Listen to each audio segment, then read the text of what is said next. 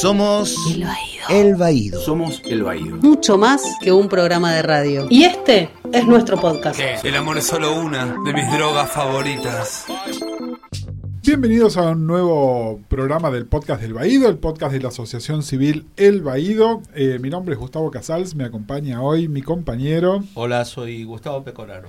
Hola Gus, y estamos en un programa más de estos que estamos armando en este octubre eh, eleccionario, eh, con candidatos a distintos, este, distintos cargos en estas elecciones, pero mayormente a candidatos a diputados. Y contanos a qué invitado tenemos hoy, Gus. Hola, bueno, hoy en esta ronda, y además como también reivindicar esta tradición que tenemos desde el Baído, que teníamos cuando era programa de radio y que ahora tenemos desde la red de podcast. Antes de las elecciones hacemos ronda de eh, entrevistas a candidatas eh, y candidatos a las elecciones, que también con un punto eh, mirado en no nos interesa cualquier tipo de candidatas y candidatos, sino que también nos interesa alguna candidata o candidato que le interese o interpele a quienes mayoritariamente nos escuchan, que son las personas LGTBI y la gente, eh, las personas feministas. Entonces, hoy eh, en esta ronda de, de, diferentes frentes y diferentes partidos, invitamos a Maximiliano Ferraro, él es actual eh, legislador porteño de la legislatura de la Ciudad de Buenos Aires y se presenta, bueno, ya es candidato a primer diputado nacional por Juntos por el Cambio. ¿Qué tal, Maxi? Bienvenido. ¿Qué tal? Buen, buen día y gracias por la invitación. Bueno, mira, la idea de que venimos haciendo, que estamos haciendo con estas entrevistas es eh, por ahí eh, tratar de con, conocer a las diferentes personas que se van presentando y que son opción, oferta electoral, eh, desde un lugar un poco más de, bueno, más allá de la política, si bien con mucho hincapié en la política, sino también para saber, bueno, cómo es que tenés muchos años de trayectoria política, has pasado por, por algunos, has empezado en, algunos partidos y, estás ahora en un momento en un frente de, partidos. Contanos un poquito eh, cómo, se, cómo te interesó, cuándo fue la primera vez que dijiste, mmm, me interesa esto de la política.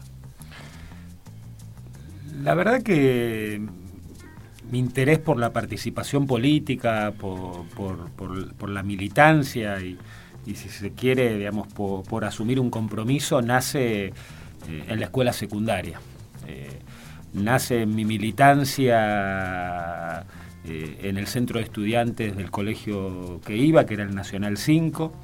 Eran los años 90, donde este, de alguna manera se discutía muy fuerte este, la famosa ley federal de educación y, la transferencia eh, de las escuelas secundarias principalmente a cada una de las provincias. O sea que de alguna manera, sí, esa idea y ese compromiso yo lo, lo registro eh, en mi militancia estudiantil este, en, la escuela secundaria, que tuvo que ver con oponernos a la Ley Federal de Educación, que tuvo que ver con crear por primera vez, eh, eh, después de mucho tiempo en el Nacional 5, el Centro de Estudiantes, del cual fui su presidente en, en dos oportunidades. Y, y fue, digamos, si se quiere, una militancia, un compromiso político, no en ese momento ligado a ningún partido político. ¿De qué año estamos hablando? Estamos hablando de los de, de 1990. 1990. Eh, más, una te, agrupación. Te rebobino un cachito entonces. Quiere decir que te escolarizaste.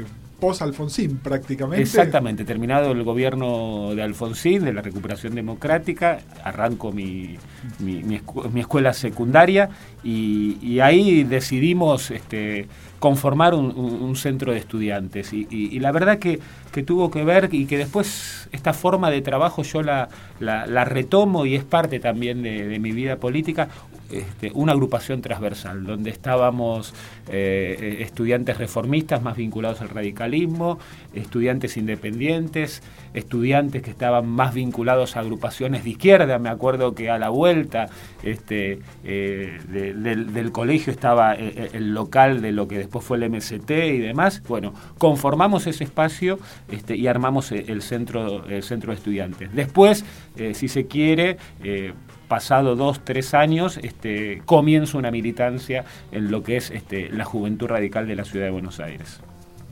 Eh, hablabas del año 89-90, bueno, eh, el principio del menemismo, eh, con todo esto de la reforma de la ley de educación estatal, que también fue muy enfrentada por los docentes, con la carpa blanca, etcétera.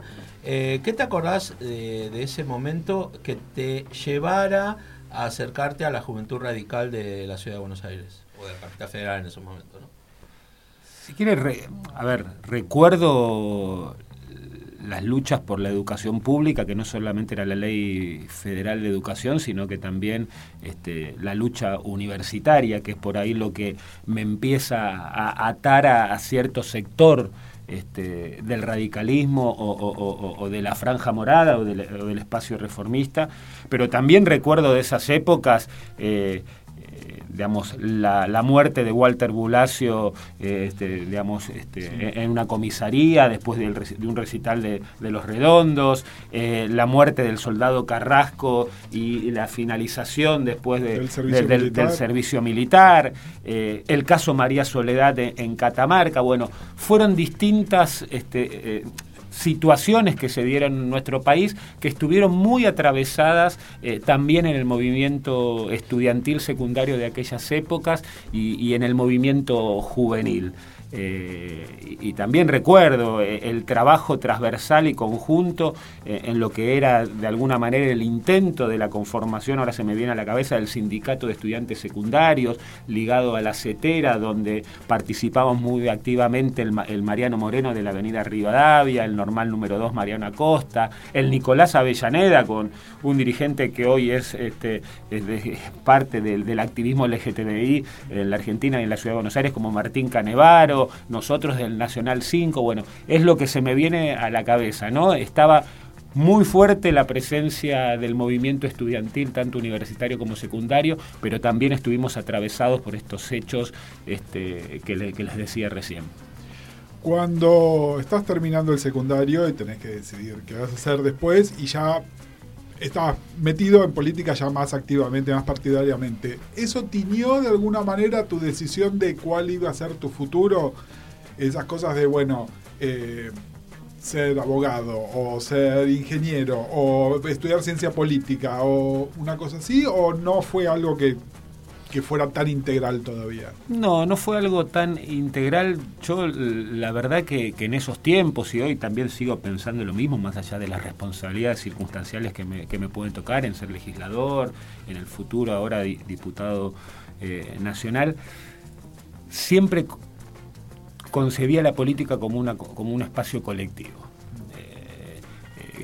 y, tratar de construirlo y, de llevarlo eh, con el otro. Y cuando terminé el, secundario y ya tenía algún tipo de visibilidad en, la juventud radical eh, de la ciudad de Buenos Aires como de la juventud radical a, nivel nacional, eh, estaba muy fuerte esa cuestión de de lo colectivo, ¿no? Que si llegaba uno de nosotros, llegábamos todos. Y, estaba muy presente eso, y, más allá de los cambios que hemos vivido en los últimos 15, 16 años, para bien y para mal en muchos aspectos de lo que es la participación política, yo eso para mí es una cuestión como rectora y vectora en, lo que es el día a día de mi compromiso con la política con la, eh, y, con la militancia. así que me gustaría remarcar eso. Después, por supuesto, vino este, una militancia mucho más fuerte eh, en el radicalismo. Este, yo a su vez termino, digamos, parte mi último, el último año, quinto año, yo me acuerdo que trabajaba en un videoclub por la mañana, iba a la tarde eh, eh, al colegio, terminé el secundario y más allá de, empezar este, qué carrera en ese momento había elegido, trabajaba en el sector privado, no, no, no, no, ingresé de alguna manera al sector público eh, de una, y entonces había tenía que convivir con, con, eso, ¿no? Digamos, con la opción de la militancia política en un partido político y también este, bancarme, este, digamos, este, en el laburo que, que, me tocaba en ese momento, tanto en el último año, que fue en el video, que fue muy gracioso, ahí por Palermo, cerca del Botánico, porque era recontra divertido, estaba, me acuerdo, de moda, digamos, la gente alquilaba los, los, cassettes y la videocasetera, eh, y, y, después, si se quiere, eh, casi dos años en el, en el sector privado privado y, compatibilicé bien eso, ¿no? Poder cumplir con mi laburo, cumplir con mis ocho horas eh, de laburo y, continuar, eh, si se quiere, con mi compromiso con la militancia y con la política. Em, referentes en la Juventud Radical de Capital, ¿qué pensabas en ese momento después de eh, ya haber terminado la, la presidencia de Alfonsín? ¿Qué pensabas de Alfonsín? ¿Era Alfonsín tu referente o tu, tu, figura convocante? Alfonsín fue, por supuesto, un, un- referente como la figura de la, de la recuperación democrática. Pero, pero atravieso una militancia eh, en el radicalismo, si se quiere, de algún, con alguna posición contraria a, a la que llevaba en ese entonces Alfonsín, porque me acuerdo que nosotros, el espacio nuestro en la Juventud Radical eh, fue eh, contraria al Pacto de Olivos y a la posibilidad de la re- reelección eh, y, a la- y esa convención constituyente, más allá de que esa convención constituyente de la reforma del 94 logró cosas importantes este, para incorporar en la Constitución, digamos, pero digamos, era un referente, pero donde teníamos tensiones, este, digamos, era, era un liderazgo que está, era muy fuerte en el radicalismo y lo fue hasta el día de, su muerte, pero con este sector donde nosotros estábamos en la juventud radical, eh, atravesamos tensiones, tensiones que tuvieron que ver con el pacto de Olivos y tensiones que tuvieron que ver con alguna decisión que él tuvo que tomar en el gobierno, que estaban vinculadas principalmente al compromiso este, con la lucha de los derechos humanos, que de lo que fueron después, si se quieren, las leyes de punto final y obediencia a vida, que nosotros también este, éramos como opositores y estábamos en contra dentro del propio espacio del radicalismo. Pero después, por supuesto, reconocíamos en él un liderazgo dentro del radicalismo eh, y dentro de una agenda de temas donde nos sentíamos identificados, pero este, bueno, teníamos esta como relación eh, tensa con el liderazgo. Maxi, hoy desde tu punto de vista, donde has estado en la función pública, has tenido que negociar con distintos sectores, eh, ¿cambió un poco tu visión sobre decisiones, por ejemplo, que tomó Alfonsín en su momento en el gobierno? Es decir, cosas que ahora decís, bueno, ¿y la política que tenía que hacer? No sé, ca- cambiar creo que no. Por ahí lo que ahora, viéndolo un poco más alejado, una mayor comprensión. No sé si yo hubiera tomado esa, esa decisión, eh, eh, no he cambiado mi posición al respecto de esas oposiciones que pude haber tenido en ese momento. Lo que sí me parece que el recorrer de los años, este, el de participar de negociaciones, de ser parte de lista, es poder tener una mayor comprensión. Este, digamos que eso no habilita a compartir la, decisión final.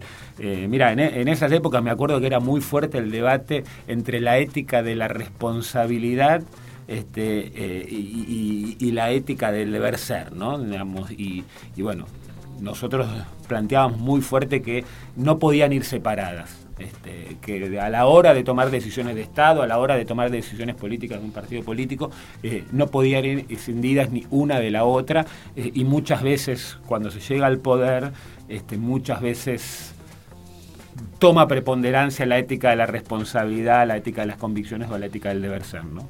Eh, Justo te iba a hacer una pregunta a raíz de lo que te preguntaba Gus, porque se, me resonaba lo, lo, lo que es eh, intentar comprender una política de Estado, que a veces no lleva a rupturas o alejamiento de, distintos partidos eh, de gente.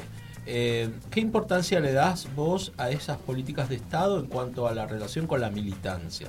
Sobre todo con una militancia crítica. ¿Cómo, cómo esa militancia crítica puede comprender o entender, como vos decís, muchos años después, una política de Estado que por ahí es, la sentís como nefasta en el momento coyuntural? Me parece que es este, tomando a la situación con una, digamos, con una mirada mucho más objetiva. Muchas veces cuando uno está en el día de la militancia y en el, en el calor de, los, de los debates que se dan en torno a estas decisiones, muchas veces hay una carga muy subjetiva y- y muchas veces también está la, la falta por ahí de experiencia que muchos de nosotros teníamos a la hora de lo que es el ejercicio del poder. Este, y me parece que va, atado a eso, ¿no? Digamos, la comprensión tiene que ver con esto, en, digamos, por supuesto que está la carga subjetiva y y el, análisis y el argumento que cada uno le pone a una, una, posición política, ya sea estés de acuerdo o estés en contra, pero que a su vez también hay otros elementos que, que son parte y, creo que el recorrer de los años esta, esta mirada eh, yo la pude incorporar este, para poder comprender.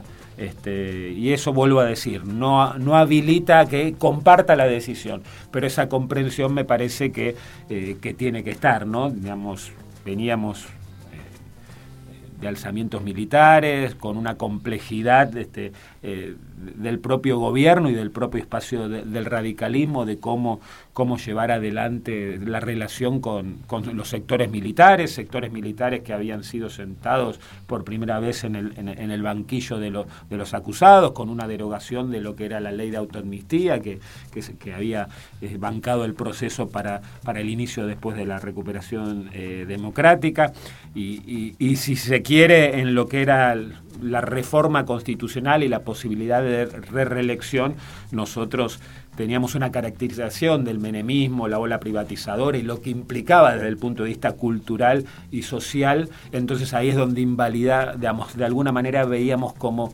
negativo la posibilidad de, por más que la reforma tuviera muchas cosas positivas, de permitirle a un personaje como Menem y, y, todo lo que estaba atrás de Menem, la continuidad este, este, del 95 para al 99. Bueno, y en medio de eso eh, aparece eh, la diputada Carrió. En el medio de eso aparece Lilita, que aparece en el 94. En la, en la convención constituyente, me acuerdo que nosotros habíamos viajado a Santa Fe a, a, a, putearlo a Alfonsín, que Alfonsín es más, está, recuerdo que aparece creo que en página o en algún diario de esos, que él, en el hotel donde estaba hospedado salió a, a, a, contestarnos porque habíamos ido a manifestar a la, juventud radical, había salido a contestarnos porque habíamos ido a manifestarnos. Y, y, ahí, digamos, eh, el primer conocimiento, contacto con, Lilita es en, en, la Convención Constituyente porque, eh, si se quiere, estando en el bloque radical, como convencional constituyente por el Chaco, hace su primer voto y su primer discurso disidente a lo que era el núcleo de coincidencias básicas. ¿Qué era el núcleo de coincidencias básicas? Una, un acuerdo cerrado y una delegación de facultades a un poder soberano, como eran los constituyentes, de que no se podía tocar porque era el acuerdo, si se quiere, en ese momento, de, eh, del PJ este, y, de la Unión Cívica Radical. Y no solamente fue la voz de ella, me acuerdo el obispo Jaime de Nevares de Neuquén, este, el mismo caso de Chacho Álvarez, que, que, que, que, estaba en el Frente Grande con Graciela Fernández Mejide, con Pino Solanas, bueno, con, con varios que fueron convencionales este, constituyentes. Y empieza ahí, si se quiere, el primer contacto o el recorrido de lo que después va a ser, si se quiere, el ARI este, en, esa, en esa conformación más transversal con, con Alfredo Bravo, que también Alfredo yo lo considero como uno de mis referentes en la militancia eh, política, eh, en lo que es la conformación, como les decía, del ARI y después todo lo que es la conformación de un partido que hoy es la coalición cívica. Eh, Carrió, aparte de, de ser una voz disidente, en ese momento era una mujer cuando había realmente pocas mujeres eh, representando. Eh, ¿Cómo esto, esto para vos significó, es decir, la viste como una política sin género o el hecho de que fuera mujer tuvo un valor agregado que vos le encontraste a eso? El hecho de que fuera mujer tuvo un valor agregado, pero lo que más por ahí nos llamó la atención a muchos de nosotros era eh, el nivel argumentativo que tenía para, para, el debate político. Coincidiendo no eh, en, en, sus posturas, digamos, pero a lo que nosotros, digamos, que veníamos, digamos, que nosotros teníamos en nuestra cabeza, bueno, somos militantes políticos, sí, pertenecemos a un Exacto, tenemos, tenemos una, tenemos, somos militantes políticos, somos parte de una organización, la construcción es colectiva, pero además tenemos que formarnos como cuadros. Formarnos como cuadros que implicaba, digamos, formarte para el debate, estudiar, este, argumentar y contraargumentar con el compañero de tu propia organización, pero argumentar y contraargumentar también con este, compañeros de otras organizaciones que no digamos, en el cual eras adversario desde el punto de vista político, ya sea en la escuela secundaria, en la calle, en las plazas o en las universidades. Y, tuvo que ver con eso, tuvo que ver que llamó la atención esa cosa de que sea mujer, del Chaco, nadie la, no, la conocíamos, y, su capacidad de argumentación. Digamos, y vuelvo a decir, coincidiendo y a veces por ahí no coincidiendo en su argumentación, pero esa capacidad de mezclar filosofía, ciencia política, literatura, eh, humor, este, y todo dentro de, de un discurso de argumentación para presentar una posición. No, estaba pensando eh, que esto que decís y, que por ahí hoy lo, naturalizamos un poco más, pero en un momento donde además eh, había un nivel de político medio rancio también, ¿no? Que muy que venía o de, de cierto caudillismo o entronadísimos en el poder donde argumentar no hacía falta, ¿no? Era como, bueno, yo soy la figura y no era más este por ahí su figura y su trayectoria en, cualquier partido que esto que ella venía a traer de bueno vengo a presentar ideas y las vengo las vengo a presentar de una manera que los otros no están presentando ¿no? Eh, esto lo digo un poco para poner en contexto también por ahí para, para otro otra generación más joven que nos está escuchando y creo que esto la convención constituyente en general elevó el nivel del discurso político a todo nivel, ¿no? Hasta hasta había reaccionarios que, que eran de nivel argumentativo, que, había que, que había que no, sí, sí, sí, sí no había eh, bueno.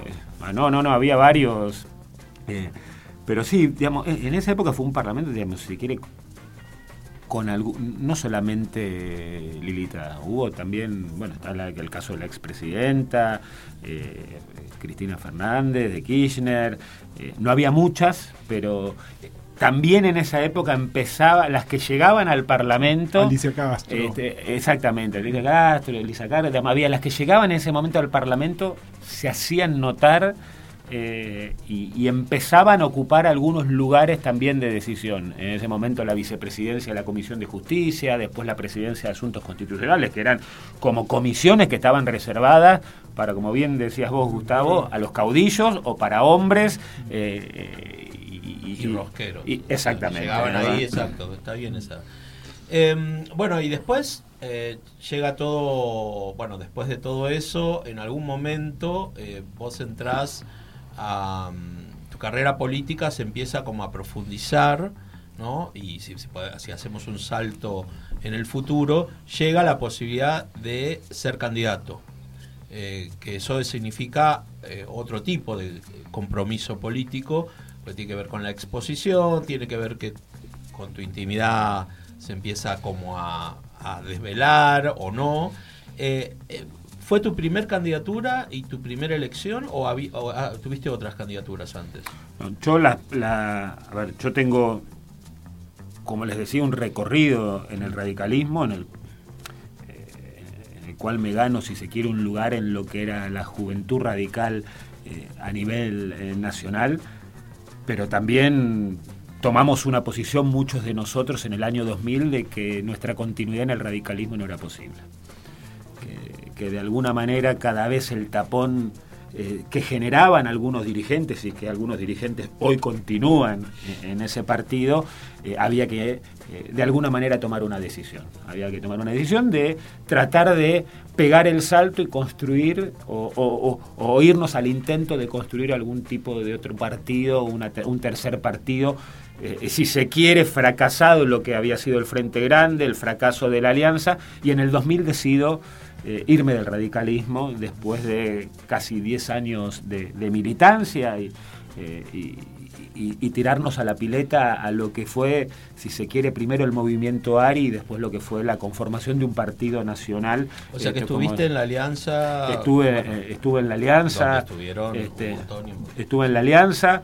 Digamos, creí en el principio de la alianza, digamos, porque también ahí teníamos como una mirada transversal. Si ustedes recuerdan, me acuerdo que fue el famoso encuentro del Molino, donde gente del, Frente Grande, Frepaso, se juntaba con un sector del radicalismo que expresaban Freddy Storani eh, y demás.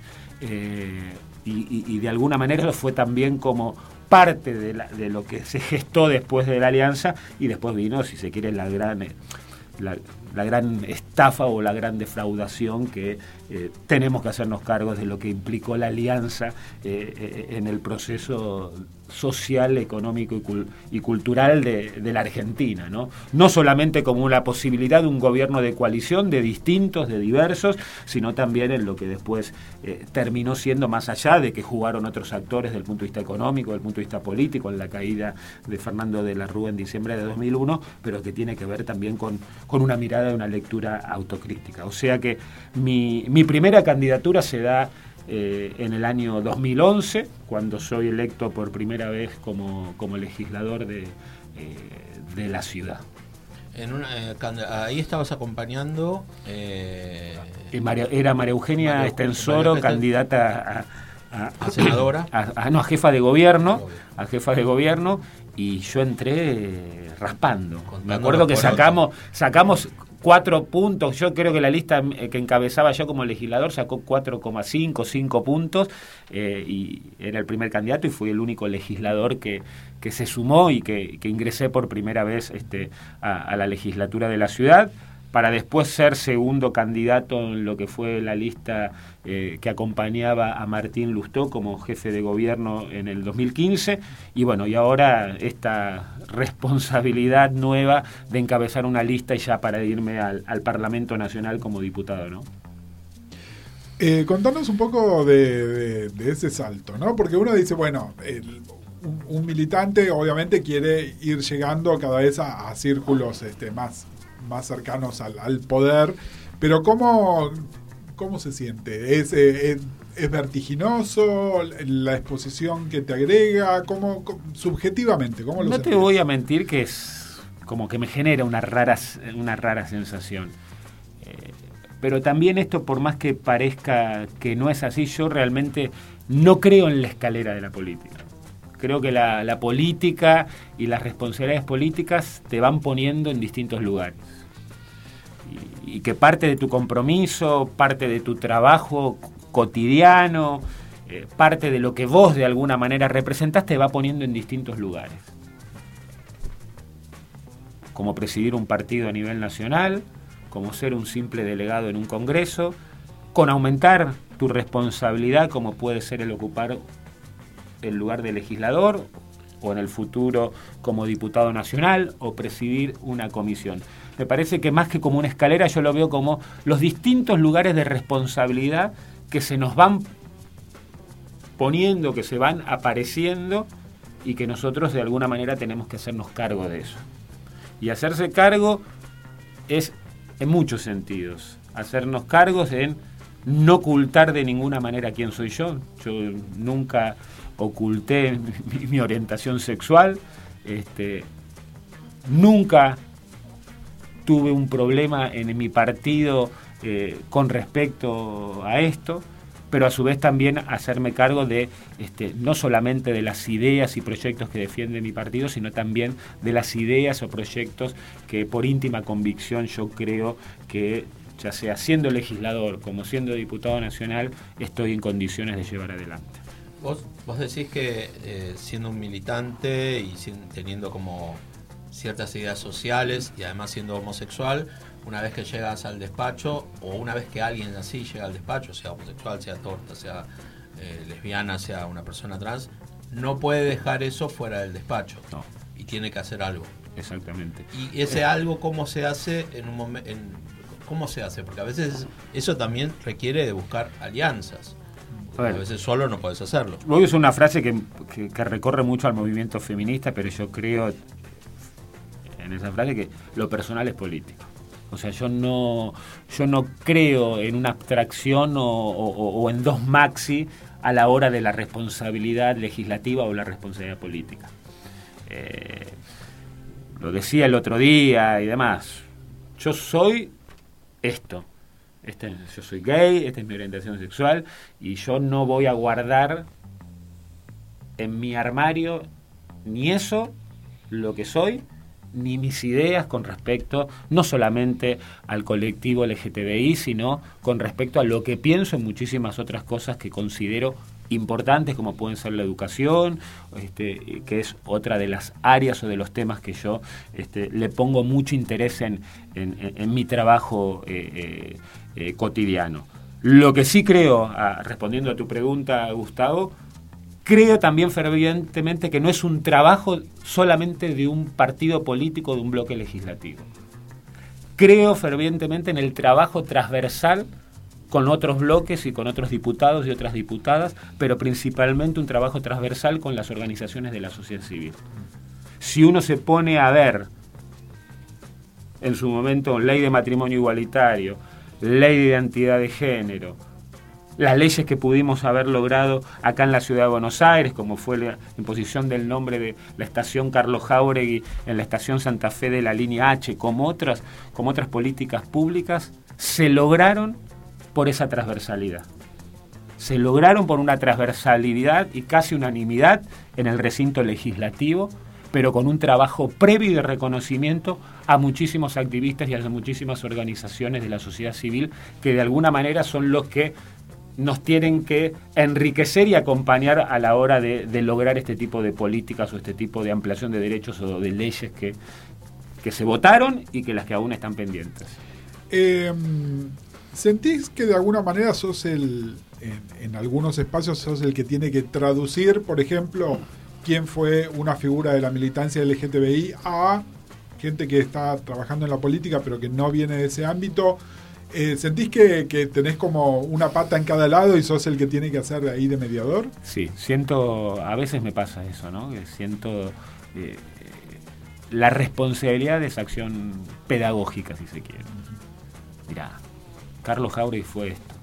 Lo van a ver quién fue esto, por mencionar algunos de, los grandes activistas que tuvimos en nuestro país. Pero también, mira, género es esto, orientación sexual es esto, identidad de género eh, es esto. Y, bueno, es parte también de, producir eh, e, ese cambio cultural que tenemos que, seguir intentando provocar, ¿no? Y más aún cuando vemos eh, retrocesos importantes en muchos, en muchos lugares del mundo y en la Argentina también, y, ahí no, lo nuestro tiene que ser eh, claramente una postura y una acción pedagógica y de visibilidad. Eh, nosotros defendemos esto, yo soy esto eh, y vamos por esto. En el año 2010, cuando se debatía la ley, se votó y se debatió la ley de matrimonio igualitario, eras asesor del bloque, corregime, coalición cívica o de la, de la coalición, de la coalición cívica. Y eh, ahora, en el 2017, bueno, cumplías un rol importante y ya como además eh, presidente del partido eh, en el medio del debate del aborto. ¿cómo, ¿cómo, tuviste que batallar? Porque estabas a favor del matrimonio igualitario, estás a favor del aborto legal, seguro y gratuito. De, la, ley de interrupción voluntaria del embarazo que está en el Congreso. ¿Cómo, cómo fue tu tarea interna en un partido que mayoritariamente eh, expresa posiciones en contra, no? Sí, a ver, mayoritariamente en matrimonio igualitario votó a, votó a, favor, mayoritariamente votó en contra en interrupción voluntaria del embarazo. Eh, intentando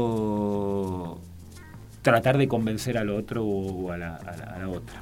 Eh, a veces se puede, a veces no se puede, pero yo lo que valoro mucho también de mi partido y demás, que a mí nunca nadie, ni Lilita, ni ningún otro diputado o diputada a mí me llamó como para cómo debería votar una ley, ni tomar una postura, como pudo haber sido mi apoyo a lo que es la ley de matrimonio igualitario, como se conoce mi, decisión favorable de acompañar la interrupción voluntaria del embarazo y una verdadera aplicación este, de la ley de educación sexual integral, yo eso lo, rescato.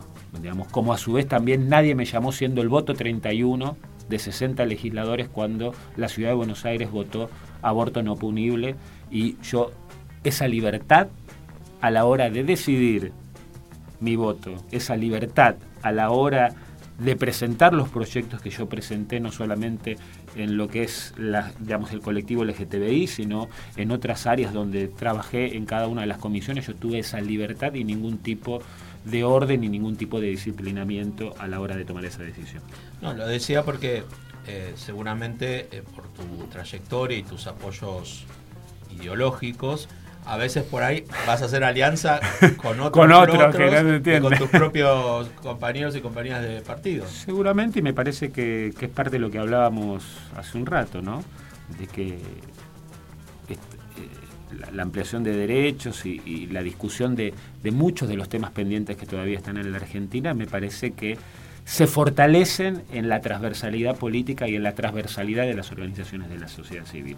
Yo creo que es necesaria una, nueva ley antidiscriminatoria, yo creo que es necesaria una nueva ley de HIV y enfermedades de transmisión sexual, yo creo que es necesario el cupo laboral trans como un acto reparatorio, pero también como un acto de discriminación positiva. ¿Cómo logramos eso en el Parlamento? Con un trabajo transversal entre los distintos bloques partidarios, pero con un trabajo transversal y una alianza estratégica con las organizaciones de la sociedad civil que seguramente este, nos acompañarán y nosotros acompañaremos a ellos para que de a poco esas leyes las vayamos logrando y como lo logramos con este matrimonio igualitario e identidad de género. Eh, Maxi, recién hablabas de la, gran libertad que, has sentido y que has tenido para eh, a la hora de votar ¿eh? en distintos proyectos, en distintos espacios. Ahora, como, como candidato, especialmente ahora como candidato, súper visible, ¿no? Es decir, primer diputado, Ciudad de Buenos Aires, partido que está en el gobierno. Eh, ¿En algún momento tuviste alguna sugerencia de ablandar algo o de tu discurso o de tu presencia, o aunque sea súper velada indirecta, ¿no? Mm, la verdad que no. Ni del jefe de gobierno Horacio Rodríguez Larreta, ni de Lilita, ni de Marcos Peña, que si se quiere fueron con los tres dirigentes con los cuales conversé, eh, digamos, la decisión no solamente de ser diputado nacional, sino de encabezar una lista de un espacio mucho más amplio, este, donde eh, confluyen el, radicalismo, el PRO este, y la coalición cívica y confianza pública eh, eh, de Graciela Ocaña. No, no, no tuve ningún tipo de, de bajar los decibeles, no hablemos de esto, no lo tuve. a la hora de tomar esa decisión este, y, la conversación con cada uno de, de, ellos, todos tenían muy, todos tenían muy en claro quién era yo, eh, cuáles eran mis ideas, si se quiere, con los temas más sensibles o que pueden generar algún tipo eh, de dilemas eh, y, que estaba, digamos, y, parte de la conversación fue eso, que estaba bueno que podamos expresar también esa diversidad de, miradas que la tenemos y yo me voy a hacer cargo, digamos, algunos estamos con las posiciones que, bien expresé acá y otros no las comparten. Bueno, también parte de, encabezar esa lista era eh, poder eh, de alguna manera expresar eh, esa diversidad de miradas y, de posiciones que tenemos, a diferencia de por ahí algunos otros espacios donde tienen por ahí sí una posición más, este, si se quiere, ordenada desde el punto de vista partidario o del frente o coalición que pertenecen. Eh, volviendo a, lo que decías hace un rato de que lo personal es político eh, y siendo homosexual, encabezando una lista eh, del partido de gobierno, una lista a, candidato a diputado nacional además, con un rol muy importante, ¿por qué pensás que los putos, las tortas y las personas trans deberían votar a otra fuerza que no sea el frente de todos? Porque o al revés no, no, no, no, no, no, pero está bien, no, no, no, es una cuestión de, de, de, de, votar, digamos, un nombre propio, o lo que puede representar un nombre propio, sino que me parece que,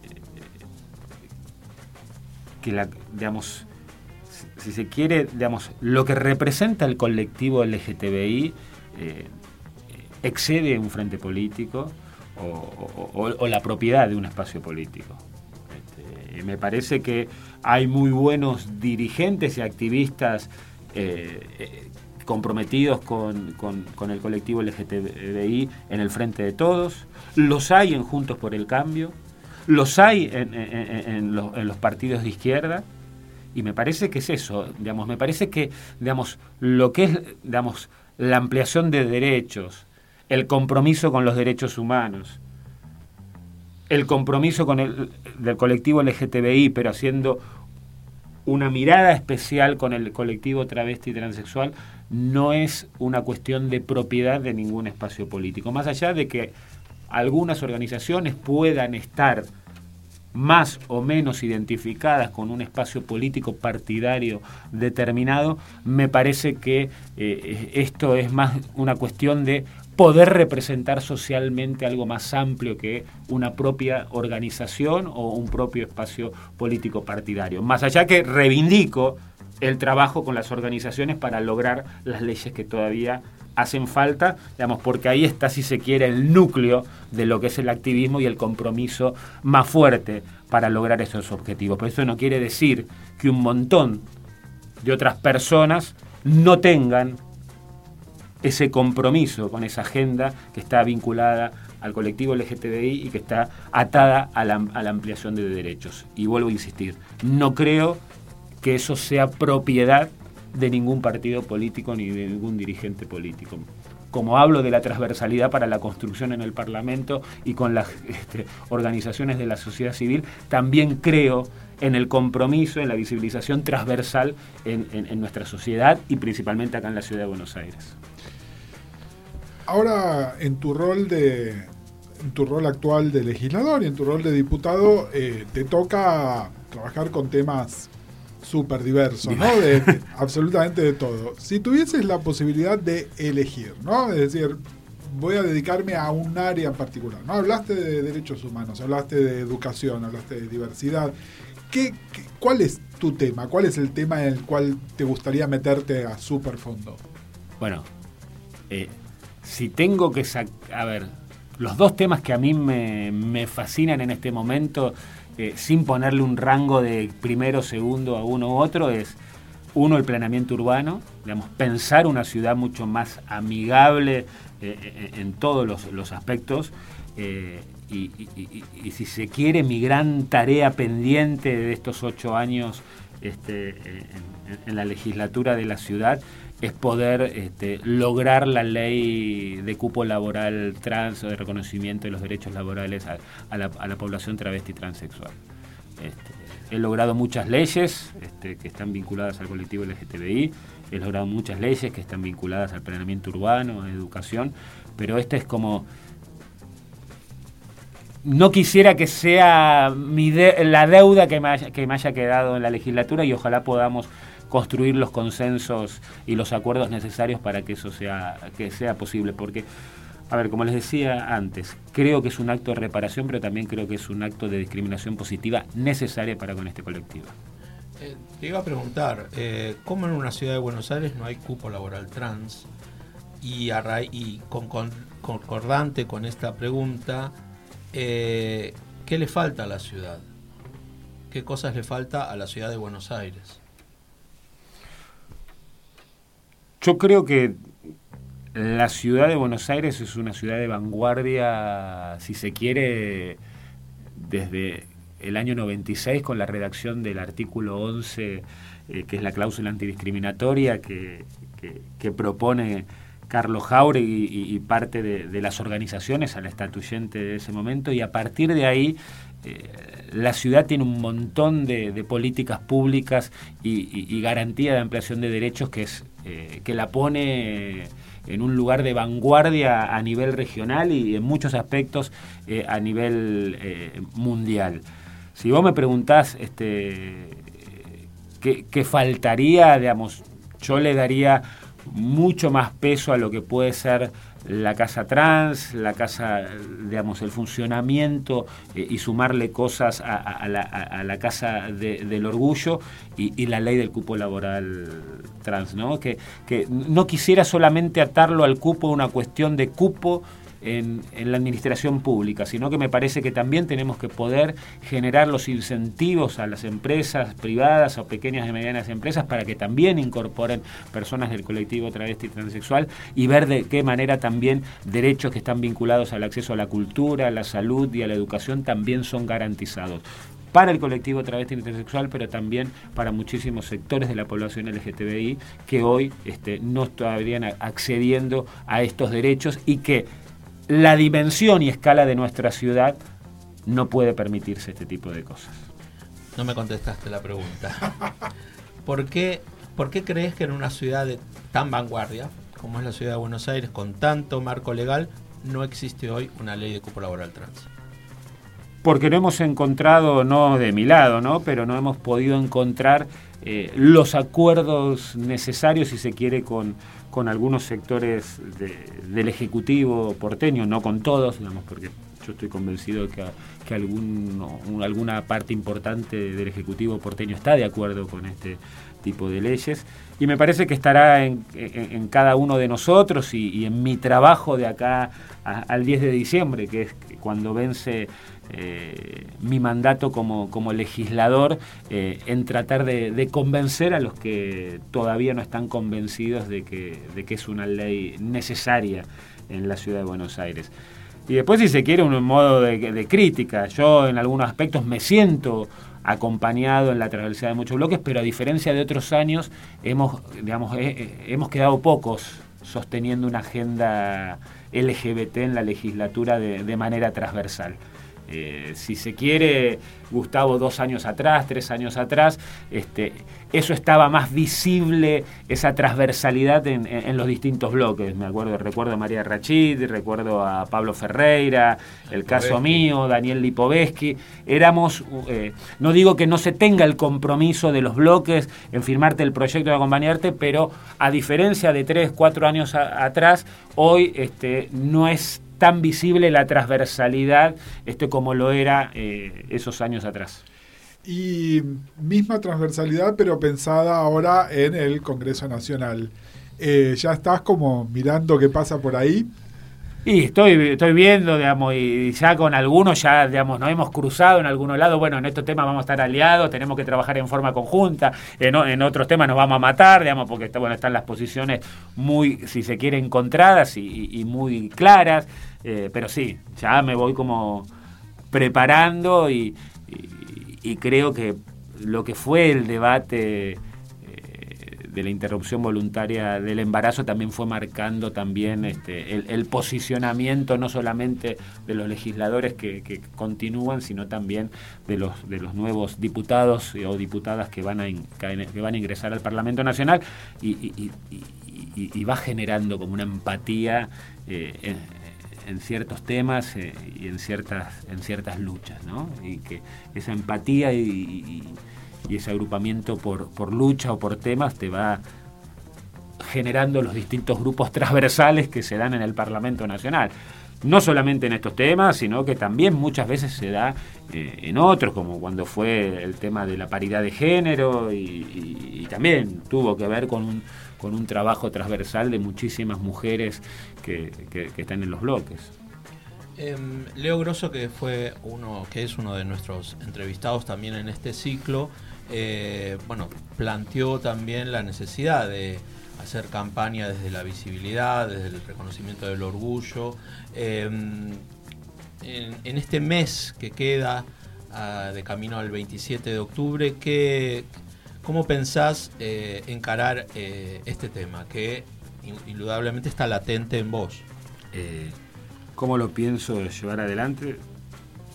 Si se quiere, ratificando mi compromiso con, algunas leyes que hoy están faltando en, el Parlamento a, nivel nacional, pero no solamente detallando esas leyes que son necesarias en el Parlamento Nacional, sino mi compromiso que de alguna manera viene con un testimonio, que son los ocho años este, de trabajo en la legislatura, eh, y a su vez eso, por supuesto, acompañado en estos últimos 30 días que quedan de campaña, eh, con algunas piezas que van a, van a tratar de, dar parte de ese testimonio y, compromiso mío en lo que son las redes eh, y, algún tipo de, spot, por, así decirlo, ¿no? Eh, más allá de, que en cada, me acuerdo que cuando arrancamos la campaña y, se confirmó que yo eh, encabezaba la lista de diputados nacionales, muchos periodistas que no que cubren más que nada casa de gobierno o que cubren este eh, Congreso de la Nación eh, este, eh, esta cuestión de que yo sea gay, digamos, visible, que no me ande ocultando ni nada por el estilo, estuvo presente en las conversaciones y algunos de ellos también lo, remarcó en la presentación de, los candidatos, ¿no? Eh, te una pregunta que es como un cruce entre tu lugar público y tu lugar como ciudadano de la ciudad también, porque es un tema que con, Gustavo hemos hablado varias veces en nuestros programas y también este, socialmente, ¿no? La ciudad de Buenos Aires, a diferencia de otros grandes centros urbanos comparables, no tiene un barrio gay, no tiene un lugar donde eh, se fomente el comercio, se fomente la diversidad. Eh, motivos, podemos estar horas hablando al respecto, mm. pero ¿qué te parece que se puede hacer para... Primero, si te parece que es algo que está bueno o no, y después, ¿qué te parece que se puede hacer para incentivar que una cosa así exista? Yo creo que a ver, yo soy muy fanático de, digamos, mi segunda ciudad es Madrid y, como mi segundo barrio es Chueca. O sea que... Eh, tu posición está clara. Eh, mi posición estaría clara que estaría muy bueno que Buenos Aires tenga... No, me gusta traspolar ejemplos de otros lugares del mundo, pero un lugar como más amigable eh, y, que represente al, al colectivo LGTBI. Digamos, eso si se quiere, muriéndose el encuentro de lo que era Santa Fe y Puerredón a la hora de ir a buscar los descuentos o las entradas a los boliches o ir a tomar o hacer la previa a algunos de los cafés que estaban en la zona o la vuelta del, boliche tipo 7 de la mañana a, tomar un café con leche o, digamos, algunos de, esos bares. Eh, yo pensaría, digamos, en ver de qué manera elegir algunos lugares de, de la ciudad donde pudiera estar un poco más eh, visible eh, todo lo, vinculado al colectivo LGTBI. Me parece que se puede hacer sin generar un barrio específico, sin generar una zona específica, espacios que realmente eh, visibilicen este, un poco más fuerte digamos, a lo que es el colectivo LGTBI me parece que digamos, va a ser parte de, digamos, nos pasa. Nosotros antes íbamos a ciertos lugares, eh, nos juntamos ahí, y no, y no porque, a ver, y que no se entienda esto por generar gueto, digamos, no, no me gustaría, digamos, porque viste también muchas veces eh, cuando, cuando planteamos estas cosas, dice, bueno, ¿por qué quieren generar? Me acuerdo que esto se había dado cuando discutíamos muy fuerte lo que era la conformación del bachillerato popular en muchas series. Bueno, pero ¿por qué no van a una, escuela eh, secundaria común y demás? ¿Por qué no van? Digamos, porque de alguna manera esa escuela no es amigable, porque de alguna manera la práctica institucional de tanto del docente, del directivo o de los propios pares puede ser expulsiva y, bueno, entonces, digamos, más de una cuestión como ciudad amigable, ¿no? Espacio amigable eh, y no, digamos, como una cuestión de, gueto. Sí, volvemos a la discusión feminista sobre el espacio seguro, ¿no? Exacto. Y, no, deja, no deja de ser eso. y más cuando se están dando algunas cuestiones de, violencia, eh, no solamente a, digamos, a, chicas o chicos trans, sino que también, eh, digamos, que ha pasado con chicos gay que han salido, de, creo que de un pub, de una disco, y que fueron agredidos por, por alguna patota o alguna banda que, andaba eh, por la zona. Sí, en, lo que hoy, eh, justamente por la conformación de algunos locales comerciales, sería lo más parecido al, barrio gay que tenemos, ¿no? Y, como una 5. Claro, a ver, pensaría, pensaría, si se quiere, en la parte más que nada cultural que está ahí en el Abasto, como una 5, como una 3, en San Telmo, algo en Palermo. No lo dejaría, en, no, no, no haría un enclave eh, Sí, en un no- solo lugar, digamos, porque tampoco representaría la movida de No lo, lo que podés hoy expresa el colectivo total, LGTBI. total. Y no lo podés construir. No, y además no lo puedo construir. Una pregunta que, se- que, por ahí no la puedes contestar ahora, ¿no? Pero A ver con qué te, te venís. Eh, No, bueno, vas, de- vas a ser una figura importante en el Congreso de los Diputados. Lucía Romano eh, entra a la legislatura de la Ciudad de Buenos Aires, una activista de la coalición cívica que además es lesbiana. Eh, hay otros jóvenes, eh, no vamos a sacar del armario a nadie, de la coalición cívica que también cumplen roles preponderantes, incluso en el, en el debate del matrimonio igualitario votaron a favor, el único que votó a favor de la ley. Y hay otras expresiones también en algunas provincias. ¿Vos pensás que hay en ciernes, me encanta la palabra esa, una regeneración de la coalición cí- cívica de, que empieza como a cuestionar por ahí algunos planteos de Elisa Carrió, como así hizo ella con Alfonsín en el 94? Yo creo que puede haber una, una regeneración de, de, la coalición cívica, producto de que la coalición cívica ya tiene 18 años de, vida política, de que la propia Lilita está cumpliendo 25 años de recorrido en la vida política eh, nacional y, vuelvo a decir, con sus aciertos, sus errores, eh, pero siempre jugando en las grandes ligas, por así decirlo.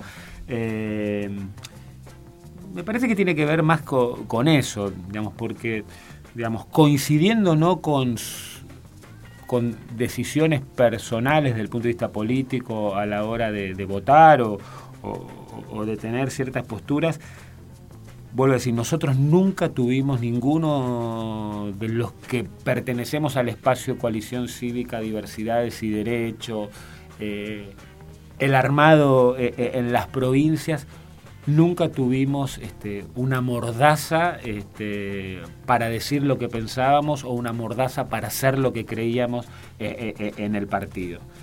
Y, pudimos, digamos, te puede gustar más, te puede gustar menos, te puede generar momentos de enojo y desenojo, pero que pudimos este, convivir y, sostener un partido nacional que no es poca cosa. Este, sostener una cantidad de provincias para seguir siendo un partido nacional y, y sostenerlo no solamente de un punto de vista organizativo y estructura, sino también sostenerlo en base a, debates fuertes.